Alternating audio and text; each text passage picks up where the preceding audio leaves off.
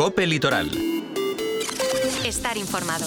Arrancamos la semana con un lunes en el que tenemos cielos soleados y nubes altas. Se mantiene el tiempo anticiclónico con temperaturas máximas suaves y al alza. En Benissa hoy los termómetros podrían marcar los 20 grados, las mínimas en registros similares a los del fin de semana, sobre los 7 grados. De momento, sin precipitaciones. Si llega la lluvia, será a finales de semana. Muy buenas tardes, les acompaña Amanda Ortola.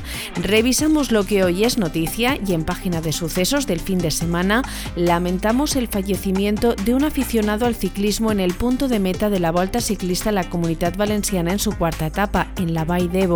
Nos hacemos eco de la formación que imparte la Guardia Civil entre efectivos de la Policía Local, también de la Marina Alta, así como de las patrullas de refuerzo que se han organizado en Benissa para frenar robos en partidas rurales. Escuchamos el rechazo que ha provocado en la Sociedad Protectora de Animales de Cal la posibilidad de recuperar el Sbaus a en el marco de los actos conmemorativos del centenario de la Cofradía de Pescadores de la localidad.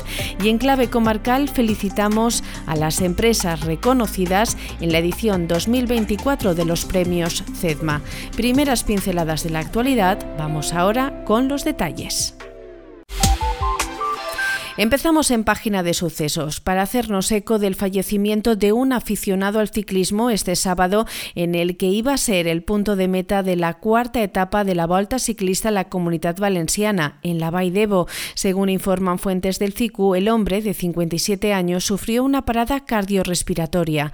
Hasta el lugar del suceso se desplazó un helicóptero medicalizado después de que el CICU recibiera el aviso de que había una persona inconsciente en la zona de la meta de la Volta. Tras una primera asistencia de los servicios médicos del evento, el equipo médico del SAMU realizó maniobras de reanimación cardiopulmonar avanzada y otras técnicas de soporte vital avanzado, pero no hubo respuesta por parte del hombre.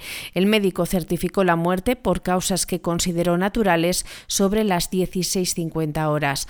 Tras conocer el triste suceso, la organización de la Volta a la Comunidad Valenciana decidió cambiar el punto de meta y emitió un comunicado en el que lamentaba el fallecimiento y expresaba sus condolencias a los familiares del fallecido. Una prueba, recordamos que partió desde Teula Moraira, recorrió diversos municipios de la Marina Alta para finalmente acabar en el Alto del Miserat, a 15 kilómetros de la meta inicial prevista en la Baidebo.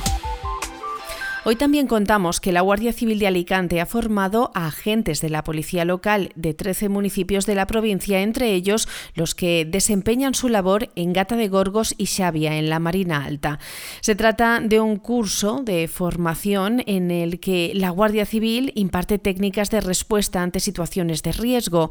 La formación se inició el pasado 29 de enero y aporta a los participantes conocimientos teóricos y prácticos necesarios para afrontar con la debida eficacia las eh, diversas situaciones a las que se enfrentan los agentes en el desarrollo de sus funciones. La temática impartida se centra en la identificación de un vehículo y de sus ocupantes, la entrada en un inmueble en el que se ha cometido un delito, la detención de los autores, el auxilio de las víctimas de una emergencia, entre otros temas.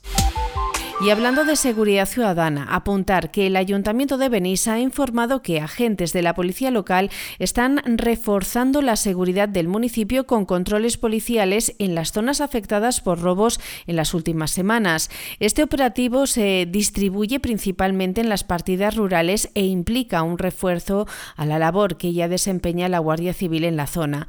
Fuentes del consistorio apuntan que se están realizando controles estratégicos con la finalidad de identificar vehículos y personas que pudieran estar relacionadas con actividades delictivas.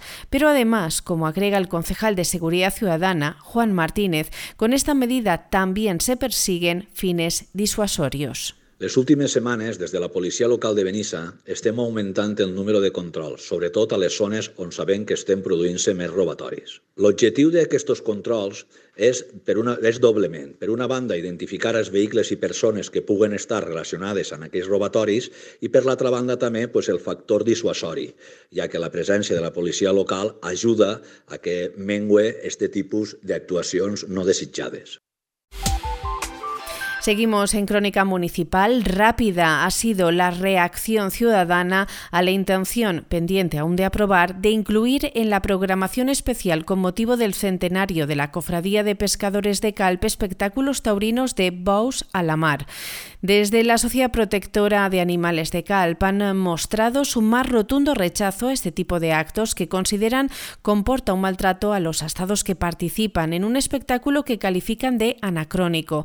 Una tradición superada que ya no se celebraba en la ciudad del Peñón y que temen desde la protectora podría recuperarse tras la petición trasladada a la Comisión del Centenario de la Cofradía por parte de algunos pescadores.